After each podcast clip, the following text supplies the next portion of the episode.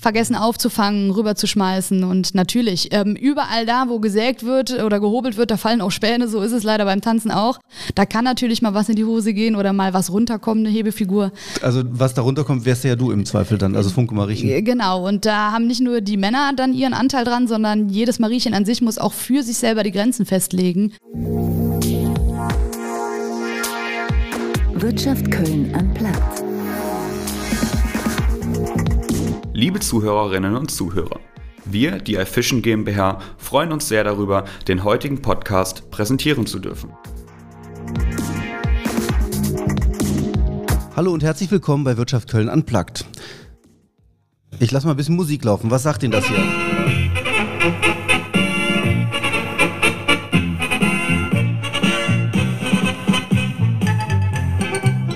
Löst das einige Gefühle aus? Ich hoffe ja. Denn äh, der Karneval steht vor der Tür. Bald ist es soweit hier in Köln und die ähm, heißen, heiße Phase des Karnevals wird eingeläutet. Und äh, darum soll es auch heute gehen bei Wirtschaft Köln Unplugged. Jetzt ist es hier abrupt aus. Bei mir zu Gast ist äh, Judith Gerwing und ich freue mich total, Sie hier zu haben. Hallo Judith. Stefan, vielen lieben Dank. Ich freue mich auch. Judith, du bist äh, Funke Mariechen bei den Roten Funken oder man muss genau sagen Kölsche Funke Ruth Wies von 1823, so heißt euer Karnevalsverein. Und äh, das Funke Mariechen ist die einzige Frau sozusagen im Chor, richtig? Ja, das ist vollkommen richtig. Ich bin die einzige Frau im Chor und ähm, ja, bin mit äh, bis zu, ja, würde mal schätzen, so ein Wachtag, ja, so bis zu 200 Mann am Abend mal unterwegs. Genau. Jetzt muss man noch kurz auflösen für alle, die nicht aus Köln kommen. Chor heißt jetzt hier nicht so wie Chor, Kirchenchor, sondern Korps geschrieben, also militärisch abgeleitet. Ähm, und äh, man kann es leider nicht sehen, aber du bist hier heute im vollen, in der vollen Uniform. Ist äh, angetreten. Ähm, nicht etwa, weil hier Rotonda Podcast gerufen hat, sondern weil ihr heute was Großes vorhabt noch, ne? Ja, genau. Also heute beginnt sozusagen unsere Session. Wir werden heute das Dreigestirn, das von den Roten Funken in diesem Jahr gestellt wird, werden wir heute mit in die Hofburg begleiten.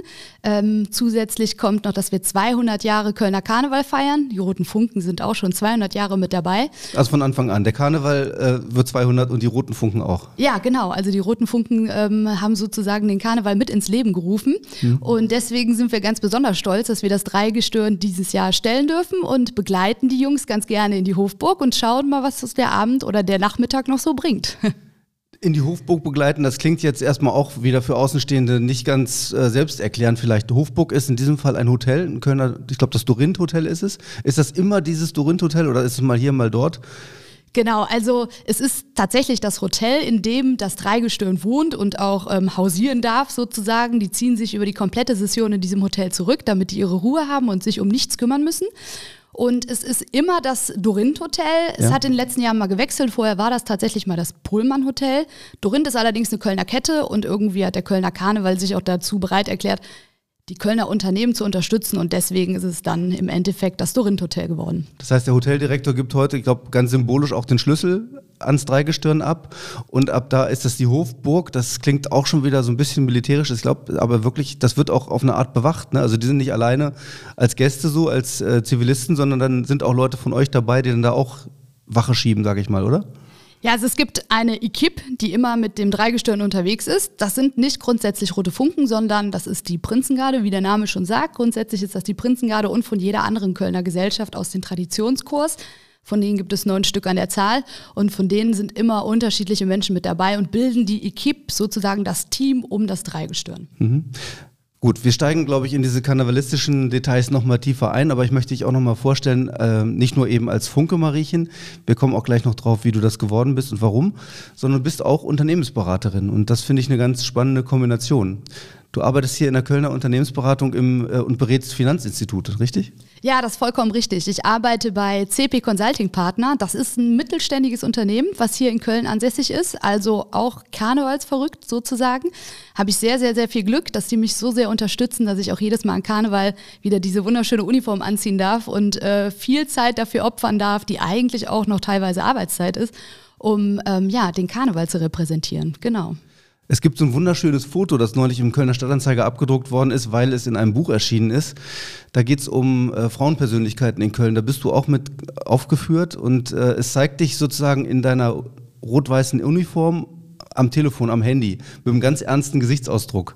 Erinnerst du dich nur an dieses Foto, wie das entstanden ist? Ja, ja, tatsächlich. Ähm, es war ein Zufallsbild. Also es ist kein Bild, was irgendwie, also das ist ja immer diese typische Pose. Ähm, man steht da und ist am Telefonieren und hat einen ernsten Gesichtsausdruck. Das ist aber ein Zufallsbild gewesen, weil mein Handy hat geklingelt, die Fotografin hat das dann an der Seite aufgenommen und ich war gerade mit meinem Arbeitskollegen über ein Projekt am Telefonieren hm. und musste ihm kurz ein paar Infos durchgeben. Also das ist irgendwie verschwimmt das dann doch ganz oft. Ne? Man merkt so Hobby, privat, geschäftlich, es läuft alles so ineinander über. Und das lässt du aber auch so ineinander verschwimmen. Du sagst nicht, ich habe jetzt ein Diensthandy, da stelle ich irgendwann aus. Es muss sein, du, du bist auch dann, obwohl du tanzt und, und alles möglich machst, von Saal zu Saal ziehst, von Veranstaltung zu Veranstaltung und tanzt, bist du auch beruflich immer noch äh, auf Abruf, ja? Ja, also ich muss auch dazu sagen, das machen viele vielleicht anders und ich kann das auch ganz gut nachvollziehen, wenn das andere handeln, also anders handeln möchten. Ähm, für mich ist das schon aus der Kindheit immer so gewesen, dass Familie ähm, viel auch mit dem Job gleichzeitig zu tun hatte. Mein Vater und meine Mutter sind beide selbstständig gewesen. Mhm. Und deswegen ist das für mich so gefühlt eine ja, eine Selbstverständlichkeit, dass man erreichbar ist und wenn es um Geschäftliche geht, dass man da auch immer irgendwie, ja, wie sagt man so schön auf Englisch, available ist und immer für die Kollegen da ist. Und das finde ich überhaupt nicht schlimm. Mich stresst es gar nicht. Deswegen bin ich da sehr entspannt, was äh, privat und geschäftlich und Handy an oder Handy aus angeht. Ja, du bist selber ehrgeizig, so hast du dich mal beschrieben. Ich glaube, anders wird man auch nicht Funke Mariechen. Man muss sich ja tatsächlich in so einem Casting durchsetzen. Bei dir waren es ungefähr 30 Mitkonkurrentinnen. Also das eine aber auch beruflich. Du machst parallel noch deinen Master gerade ja. äh, in Münster in, in Controlling und Rechnungswesen, glaube ich. Ähm, genau. Vielleicht fangen wir mit deiner Karriere mal an. Du hast bei der Volks- und Raiffeisenbank ähm, Bonn-Rhein-Sieg, glaube ich, die Ausbildung gemacht, bist ja. also Kauffrau, Bankkauffrau. Genau, richtig. Hast in dem Beruf äh, auch zunächst mal gearbeitet. Ja, also ich habe ähm, nach meinem Abitur überlegt, was mache ich jetzt eigentlich? Und dann fängt ja dieser Prozess erstmal an, die große Jobwelt, was möchte man eigentlich tun? Und wollte immer studieren gehen.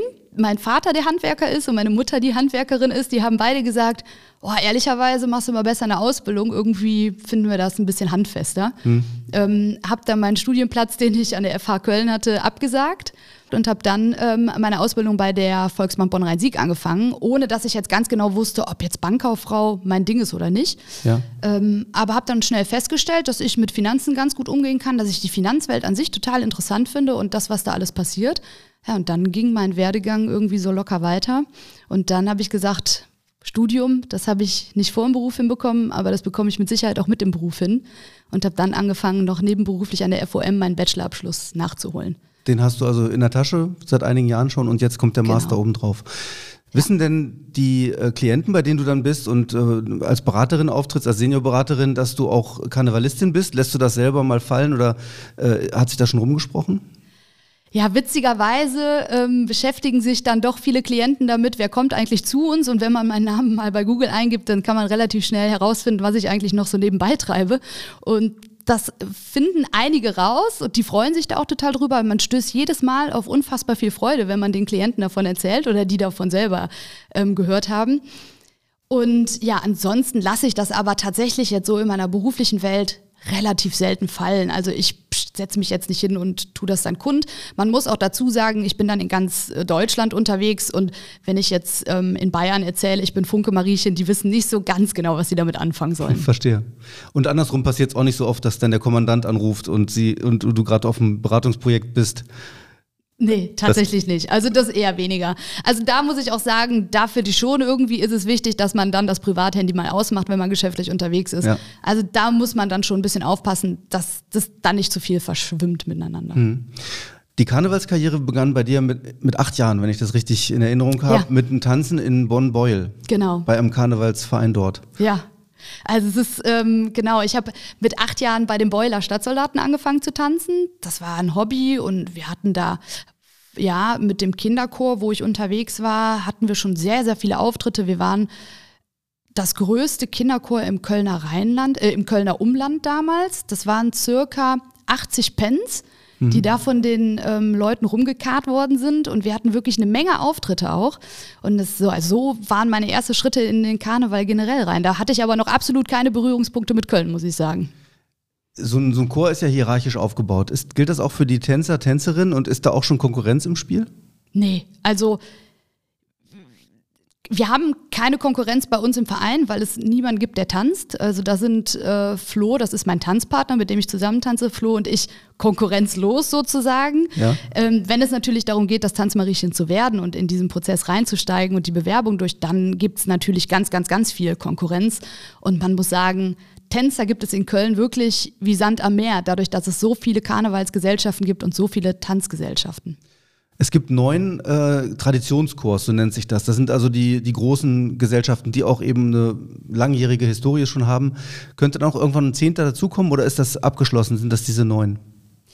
Oh, das ist eine ganz gute Frage. Ähm, das kann ich gar nicht so genau beantworten, aber soweit ich weiß, wurden die ernannt, die Gesellschaften, und es waren tatsächlich damals mal weniger und dann sind aber noch ein paar, Kur paar Kurs dazugekommen. Das heißt also, ich würde diesen Prozess wahrscheinlich niemals als vollendet ansehen, weil irgendwann wird es wahrscheinlich noch mal passieren, dass vielleicht ja. sich auch daran was rüttelt. Aber zum jetzigen Zeitpunkt ist es so, es gibt die neuen Traditionskurs und Traditionschor ist ja so genannt, weil es eine gewisse Tradition mit sich bringt und da hätte ja schon viel früher was kommen müssen. Also, aber da will ich mich gar nicht zu weit weit aus dem Fenster lehnen, ja. dass es nicht doch nochmal eine Änderung gibt. Jetzt sind die alle ähm, natürlich äh, stolz auf ihre eigene Historie und äh, gut, ihr seid die Größten, glaube in Mitgliederzahl 550 und 250 Aktive habe ich mal gelesen. Ja. Damit die Größten, die Ältesten, das sind schon mal Superlative. Gibt es dann noch irgendwie auch Konkurrenzdenken oder existieren diese neuen Kurs so nebeneinander her oder sogar sind miteinander befreundet? In der Vergangenheit war das mit Sicherheit mal anders, dass es da extremstes Konkurrenzdenken gab, auch das Rangeln um die Auftritte und wer hat am meisten und wer hat die meisten Mitglieder. Das war mit Sicherheit mal oder das war tatsächlich mal anders. Mittlerweile ist es so, dass sich die Kurs ganz nah aneinander bewegt haben, dass wir sehr freundschaftlich alle unterwegs sind. Eins der besten Zeichen dafür, wie eng wir eigentlich miteinander sind, sind eigentlich auch die Präsidenten, die total viel miteinander unternehmen, die sich gegen gegenseitig besuchen. Man sieht viele Fotos von denen auch zusammen. Ähm, soweit ich weiß, pflegen die auch privat ein freundschaftliches Verhältnis. Und was auch immer ein schönes Zeichen ist, ist dieser typische Neuner-Tanz, den es alle paar Jahre mal gibt, wo sich alle Tanzpaare der neuen Traditionskurs zusammenfinden, so wie in diesem Jahr zum Beispiel wieder, und dann mhm. einen wunderschönen ähm, Tanz auf die Bühne bringen. Und ja, nicht alleine performen, sondern tatsächlich dann wieder in die Reihe zurückgehen und sich selber so ein bisschen zurücknehmen. Und ich finde gerade in diesem Jahr, ähm, das ist jetzt der zweite Neuner-Tanz, den ich mitmachen darf. Das heißt, so langsam kann man auch ein bisschen vergleichen, wie, wie ist es eigentlich in der Vergangenheit gewesen. Ja. Und gerade in diesem Jahr hat das einen unfassbaren schönen Zusammenhalt und eine ganz, ganz tolle Dynamik, die sich da entwickelt hat. Das, ist, das klingt gut. Ist dieser Neuner-Tanz so, dass, dass die alle parallel tanzen? Also 18, 18 äh, Leute gleichzeitig oder, oder eins nach dem anderen wie so, ein, so eine Tanzshow-Vorführung? Nee, wir haben äh, trainiert, alle zusammen. Wir haben alle die gleiche Choreo gelernt. Wir mhm. tanzen ähm, miteinander. Teilweise gibt es auch Parts, wo jeder für sich ein bisschen was macht. Aber grundsätzlich ist der Tanz darauf ausgelegt, dass wir ein Miteinander und ein, sage ich jetzt mal, ein Stück zusammen aufführen. Ja, das sind ja überwiegend so Märsche, Polkas und solche Lieder, zu denen ihr dann auch tanzt. Ich hatte eingangs was eingespielt. Das ist so eine, eine kleine Aufnahme gewesen. Ich weiß nicht, ob du es erkannt hast. Das ist von der, ähm, von den, von der Ehrengarde der Stadt Köln, als genau. sie 75 Jahre geworden sind, das ist deren, ich glaube, deren Hymne, kann man sagen. Hat auch, haben die äh, Rot-Weißen auch so eine eigene Hymne? Ja, es gibt ja dieses typische Ritsch, Ratsch, de Butz kaputt, der Funkenmarsch, den es gibt. Und es gibt einen ganz, ganz alten ähm, Tanz, den wir seit 60 Jahren auch aufführen. Da hat sich grundlegend nicht, nichts dran geändert. Mhm. Ähm, den hat unsere liebe Biggie damals mal ähm, choreografiert. Das ist äh, fast schon mehr Theaterstück als Tanz, so kann man es schon fast sagen. Ähm, und den Tanz, den führen wir auch schon seit, ja, wie gesagt, 60 Jahren auf und da hat sich wenig dran geändert. Also das ist so unser Ritsch, Ratsch, Butz kaputt, ist äh, dieses typische Funkenlied. Es passt auch sehr gut. Ja, du hast ja deinen Tanzpartner ähm, Florian Gorni ja. auch ein bisschen mit auswählen dürfen. Ne? Nachdem äh, zuvor war es Pascal Solscheid, der hat genau. dann dich im Casting auch am Ende unter den drei mit ausgewählt, auch so ein bisschen nach Gefühl, wie mhm. passt das zusammen, wie stimmig ist das? Und äh, jetzt war es andersrum. Das heißt, du hattest auch äh, zumindest ein Mitspracherecht dabei, ja? Ja, genau. Also Pascal hat mich damals sozusagen, wie kann man das nennen, im Chor mit aufgezogen. Er hat mir gezeigt, was geht, was geht nicht und hat mich da sehr, sehr, sehr gut auf, äh, eingeführt. Da bin ich ihm auch immer noch unfassbar dankbar für. Und ähm, habe diesmal die Aufgabe bekommen, das mit meinem neuen Tanzpartner durchzuführen. Und es hat wunderbar funktioniert. Äh, Flo und ich verstehen uns ganz, ganz, ganz wunderbar und ähm, haben eine ganz, ganz perfekte Zeit. Ja. Jetzt sagst du, ihr habt einen Tanz, der 60 Jahre schon währt, der ist in seinen Bestandteilen gleich geblieben. Ist es denn ansonsten so, dass ihr mit eurer Trainerin zusammen versucht, neue Elemente jedes Jahr rauszubringen und äh, auch die Leute damit zu überraschen vielleicht? Ja, so ist es. Also man entwickelt ja nicht nur in der Arbeit einen gewissen Ehrgeiz, sondern irgendwann entwickelt man auch tänzerisch Ehrgeiz. Und äh, so ist es auch bei uns. Ähm, Flo und ich harmonieren sehr gut, was die Hebungen angeht. Ähm, das funktioniert wunderbar. Man sieht es wahrscheinlich auf der Bühne, dass es sehr einfach von der Hand geht mit ihm. Und so ist es auch bei den Hebungen. Wir versuchen natürlich diesen älteren Tanz in den Grundschritten immer gleich zu lassen, damit dieses Theater weiter spielt. Aber die Hebungen an sich versuchen wir natürlich schon, das, was geht, was man zu zweit machen kann, immer weiter auszubauen, dass es immer höher geht und äh, schneller vor allen Dingen.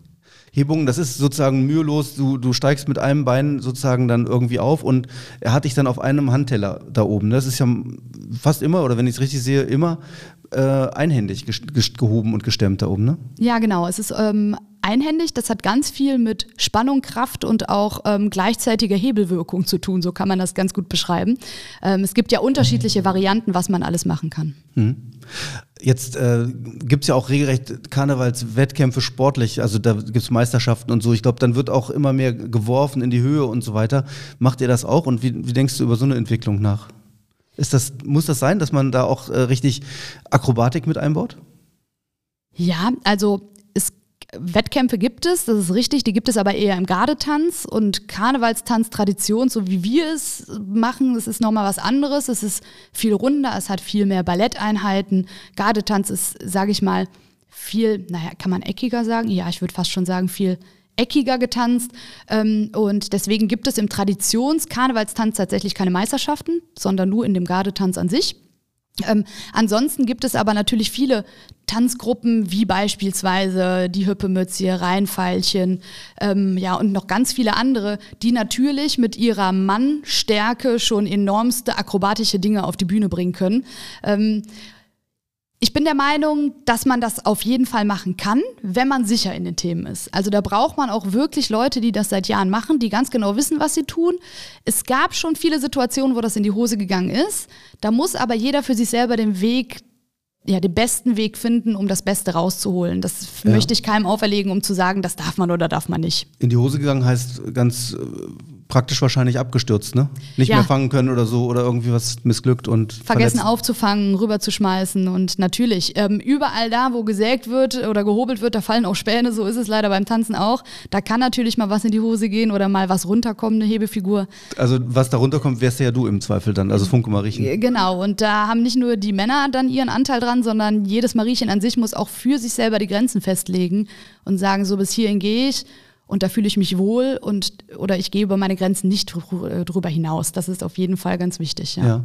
Also eine Sache ist ja spektakulär, auf jeden Fall dieser, äh, heißt das auch Propeller? Jedenfalls sieht es aus wie ein Propeller, ja.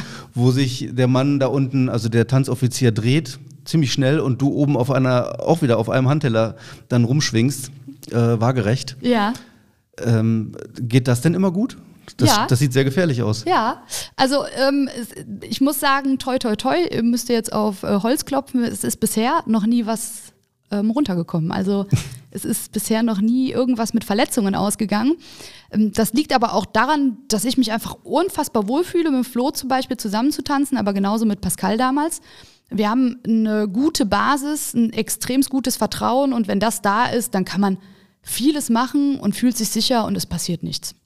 Okay. Du hast ja jetzt, wie gesagt, diese Uniform an. Heißt ja. Uniform, ne? Das ist. Genau. genau. Ja. ja. Ganz, ganz äh, prächtig. Und wie lange brauchst du, bis du die anhast? Auch inklusive natürlich oben Perücke. Das sind ja nicht deine echten blonden ha Zöpfe da, sondern eine Perücke. Ähm, wie, wie viel Vorbereitungszeit steckt da drin? Ja, also ähm, heute habe ich, wie gesagt, wir sind ja jetzt Anfang der Session, äh, man muss sich erstmal wieder so ein bisschen reinfinden. Heute habe ich so ja, eine Stunde schon gebraucht. Irgendwann im Laufe der Karnevalszeit geht das schneller. Dann springt man da rein, dann ist das wie eine zweite Haut. Dann hat man nichts anderes gefühlt gemacht. Aber so eine Stunde braucht man auf jeden Fall jetzt aktuell schon noch. Hm. Und ähm, morgen ist wieder ein ganz normaler Tag. Dann ist die Uniform weg und äh, du sagtest 5 Uhr aufstehen. Ja, also morgen äh, geht mein Wecker sehr, sehr früh. Deswegen muss ich heute auch ähm, äh, gucken, dass ich frühzeitig den Absprung schaffe, nach Hause fahre. Das heißt also, morgen früh um 5 Uhr geht mein Wecker und dann setze ich mich ins Auto und fahre innerhalb Deutschlands rum und gehe meinem Job nach, der ja irgendwie auch getan werden muss. Ja, das heißt also, Karneval und Alkohol heißt, ist für dich eine schlechte Kombination. Allein schon natürlich wegen der Tanzerei. Ich nehme an, für den Florian, dein äh, Tanzpartner, gilt das Gleiche, ne? Ja, na klar. Also für uns beide gilt grundsätzlich, dass wir nichts trinken. Also auf gar keinen Fall vor den Auftritten. Natürlich kommt es vor, dass wenn wir unterwegs sind, wir hatten unsere Auftritte beendet und haben am nächsten Tag vielleicht erst gegen 17, 18 Uhr den nächsten Auftritt, dann, dass wir gerne auch mal mit den Funken einen mittrinken und mit an die Theke gehen, das ist ja auch irgendwie schön und mhm. deswegen machen wir es ja auch wegen der Gemeinschaft. In einem älteren Artikel, und zwar kam mir raus, als du dieses, diesen, dieses Amt übernommen hast, 2016, hattest du mal gesagt, dein Freund damals war ein bisschen skeptisch, als er das hörte. Jetzt irgendwie das einzige Mädchen unter mehreren hundert Männern. Und ich glaube, ich habe es eben auch gesehen, ihr habt hier eine kleine Veranstaltung auch in der Rotonda. Äh, Bützchen links, rechts mit jedem. Das ist ganz normal, ne? das ist der Standard. Ja, also ich muss sagen, man sagt ja nicht umsonst auch die Funkenfamilie und so ist es auch. Wenn ich jeden von denen sehe, freue ich mich sehr und deswegen, ich umarme die und bütze die. Das war jetzt irgendwie nach Corona, ist das jetzt schon wieder fast eine Sensation, dass man sowas macht. Ja. Ähm, ich bin da eher locker unterwegs, freue mich, wenn ich die Jungs sehe und ähm, ja, kann natürlich auch verstehen, wenn der eine oder andere das nicht so gerne mag, keine Frage. Hm. Jetzt gibt es ja bei Karneval verschiedene Formen und Ausprägungen. Ihr seid jetzt sozusagen der ich sag mal, offizielle Karneval.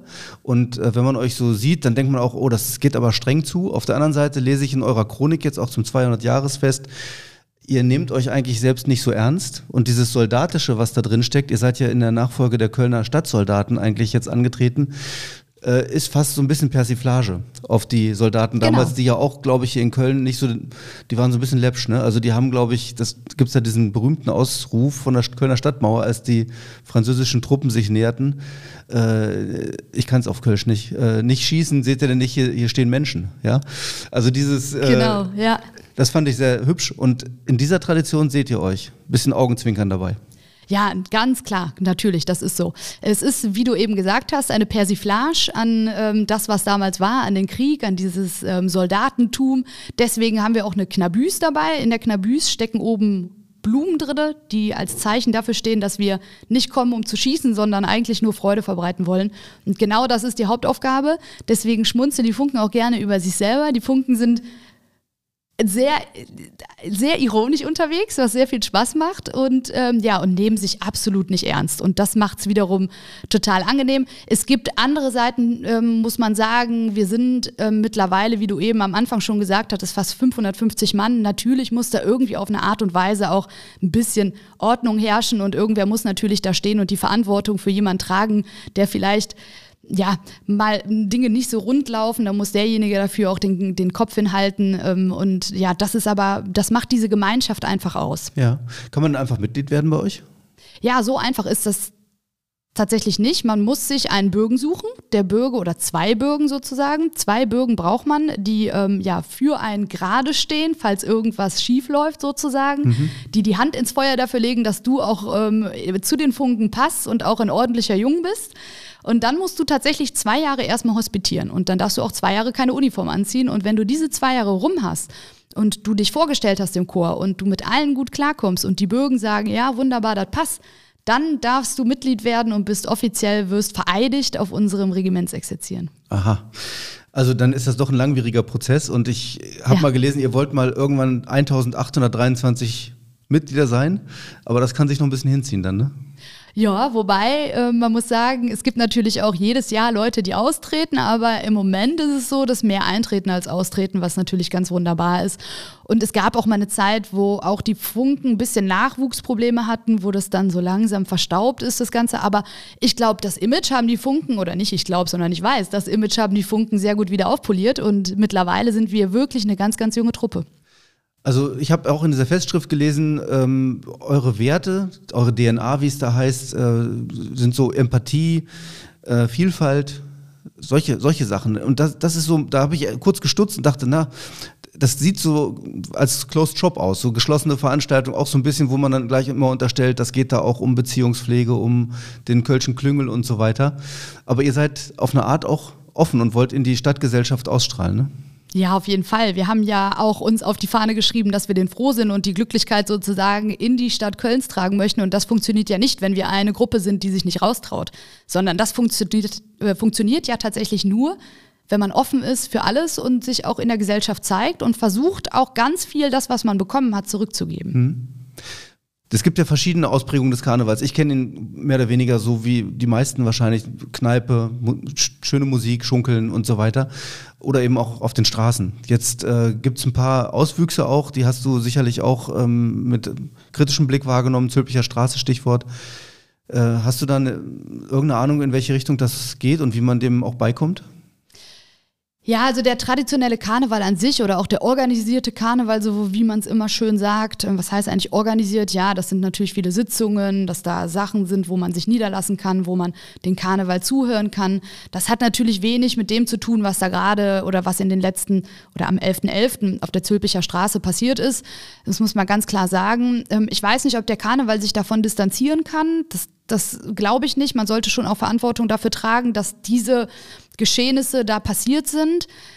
Es gibt Lösungsansätze von der Stadt Köln, ähm, die ich gut finde. Es wird nach Lösungen gesucht, aber vor allen Dingen muss man sagen, ist Karneval ja dafür geschaffen, um ähm, ja, weltoffen zu sein, um vieles aufzunehmen und gerade auch mit solchen Situationen gekonnt umzugehen. Und ich bin mir ganz sicher, wenn man das mit einem gewissen Abstand sieht und versucht auch Lösungen zu finden, wird man Lösungen finden, die ähm, ja für alle gut sind und dass man auch sage ich jetzt mal, man sagt ja immer so schön das junge Volk, was auf der Zülpicher Straße ist. Mhm. Aber auch die sollen Karneval feiern. Ich finde das vollkommen richtig. Ähm, ja, man hat das Gefühl, es zerfällt jetzt so ein bisschen in, in die Gruppen. Ne? Also einmal der genau. gepflegte, traditionelle zivilisierte Karneval wie ihn verkörpert, ne? Und, und ja, und vielleicht müssen da auch einfach die Gesellschaften an sich ein bisschen arbeiten und sagen, okay, da müssen wir da vielleicht weltoffener sein und da auch mithelfen und mitorganisieren. Ne? Man kann nicht alles der Stadt Köln zu Lasten legen. Natürlich können die vieles organisieren, keine mhm. Frage. Aber das ist ja auch nun mal ähm, der Karneval an sich, dass man die Leute mit aufnimmt und darf ja, irgendwie eine perfekte Lösung wird es nicht geben. Das ist einfach so. Aber es wird eine Lösung geben, womit wir uns irgendwann alle zufriedenstellen können. Es ist jetzt nun mal nach Corona eine extreme Zeit. Die Menschen wollen raus, die haben Lust, vor allem junge Menschen. Die waren zwei Jahre lang eingeschlossen. Ja habe Verständnis dafür, dass man Lust hat, rauszugehen. Wie es dann im Endeffekt abläuft, da fehlt mir dann doch schon wieder das Verständnis. Aber ich glaube, wenn wir zusammen anpacken und Stadt Köln und der Kölner Karneval da irgendwie zusammen dran gehen, dann sollte das Problem irgendwann lösbar sein. Mhm. Aber ich habe das Gefühl, dass jetzt auch die Roten Funken gerade im Jubiläumsjahr sich diese Fragen auch nochmal stellen und die selbst ja. aufwerfen und äh, auch so eine Art Reflexion betreiben. Vielleicht auch nach der Corona-Pause mal zur Ruhe kommen und jetzt gucken, was was ist das eigentlich noch hier, der Karneval? Und wofür wollen ja. wir eigentlich genau stehen? Und jetzt nicht wieder Vollgas einfach, ne? Ja, also gerade, wir haben ganz viele Veranstaltungen jetzt ähm, ins Leben gerufen, die auch insbesondere dafür da sind, damit wir jüngere Menschen abholen, damit wir denen zeigen, was heißt denn eigentlich Karneval? Ich meine, viele kommen nach Köln, die wollen hier feiern, die haben hier ähm, ein anderes Bild einfach von dem Ganzen. Und ich finde es ganz wichtig, dass man als Gesellschaft auch vor allen Dingen dann diesen Leuten vermittelt, Karneval ist eigentlich was ganz anderes. Hier geht es nicht darum, ähm, mit Alkohol ähm, auf den Straßen zu liegen und, und ähm, ja, verschiedene Dinge falsch zu machen, sondern es geht ja auch darum, dass wir ein Miteinander feiern und dass wir hier zusammen sind und dass wir diese Weltoffenheit haben. Und, und das sollte man den Leuten auf jeden Fall nochmal näher bringen. Und ich glaube, wenn das Verständnis dafür da ist, dann wird höchstwahrscheinlich auch diese Situation ein bisschen einfacher werden. Ja, im Augenblick bleibt für dich natürlich überhaupt keine Zeit, eine andere Form des Karnevals zu feiern. Du hast, glaube ich, vier bis fünf Auftritte zum Teil am Tag. Ja. Und hast eben im Vorgespräch gesagt, jetzt äh, von Anfang Januar bis, bis zur heißen Phase des Karnevals hast du zwei, ganze zwei freie Abende. Ansonsten ja. bist du nur im Einsatz. Würdest du denn sonst auch den Karneval mal anders feiern? Einfach so in der Kneipe oder so? Oder hast du das früher getan? Ich muss sagen, selten, sehr, sehr selten. Also es gibt so zum Ende hin, wenn der Straßenkarneval beginnt, ähm, immer mal wieder Abende, wo ich dann Lust habe, doch mal mit den Jungs weiterzuziehen und meine Kneipe zu gehen und äh, mache das dann auch ganz gerne.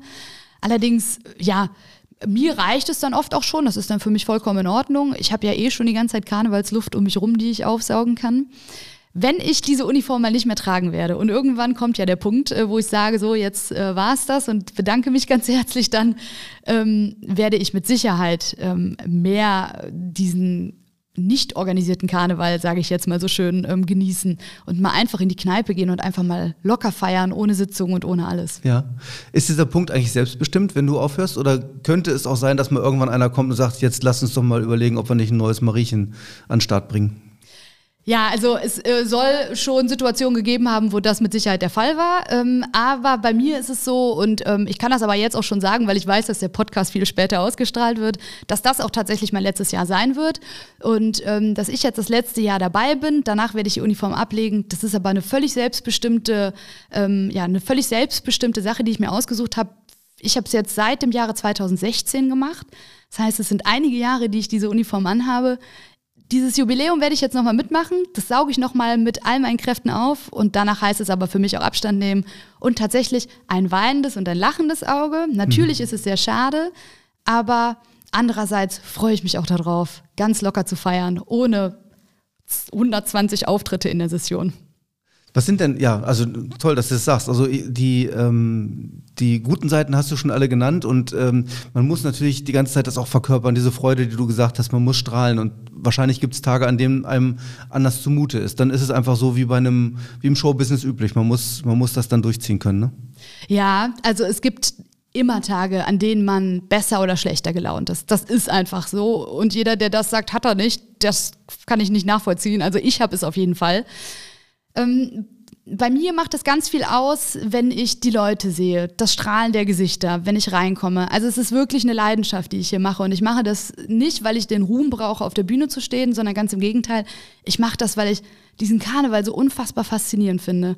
Und weil ich ganz, ganz, ganz viel Herz dafür habe. Und dann funktioniert das von selber. Da geht man rein, man kriegt eine Gänsehaut, wenn man diese ganz, also selbst wenn ich davon erzähle, habe ich schon eine Gänsehaut. Ähm, man sieht die Menschen, man freut sich total, was für eine Reaktion man eigentlich auslöst, dadurch, dass man auf der Bühne steht oder allein schon diese Uniform anhat. Das finde ich immer wieder faszinierend und ja, kann ich jedem nur ans Herz legen, das mal auszuprobieren. Wunderbar, das ist schön. Du hast bei dir auch manchmal so ein kleines Fässchen. Kann das sein? Jetzt heute hast du es nicht dabei, aber doch, da ist es. Da hinten liegt es auf dem ja, Sofa. Okay. Dem Sofa. Ja. Das ist nicht mit Schnaps gefüllt, aber das war mal die Funktion der Marketenderin sozusagen, auch ne, Verköstigung des, äh, des Chors. Das, das war mal die Funktion dieses Fässchens. Wofür nutzt du es heute? Was ist da drin?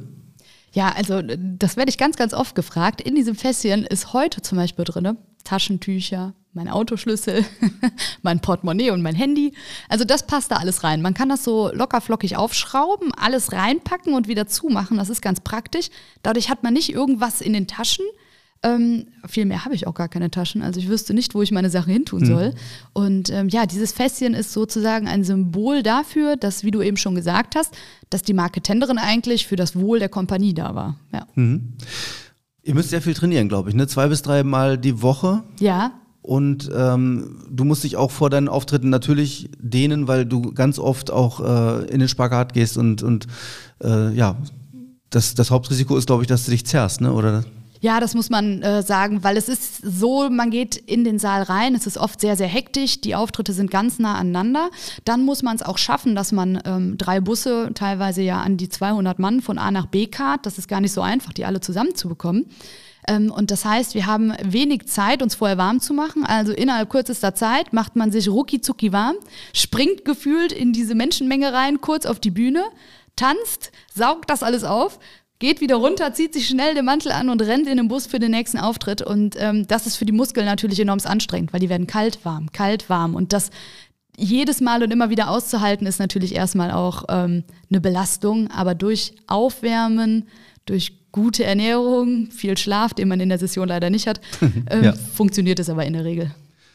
Und du bist, ähm, du, du schminkst dich dann nochmal nach im Bus und so, da gibt es auch, habe ich Fotos gesehen, also ja. ja, wie man sich das so, wie man sich das so vorstellt. Ja, das erste, was ich meistens mache, ist meine, meine Klamotten erstmal wechseln, weil wenn man von der Bühne runterkommt in einem Saal, ist es schon sehr, sehr heiß und, äh, und äh, die Zeit nutzt man dann einfach mal kurz für sich, runterzukommen, durchzuatmen und dann geht's in den nächsten Saal.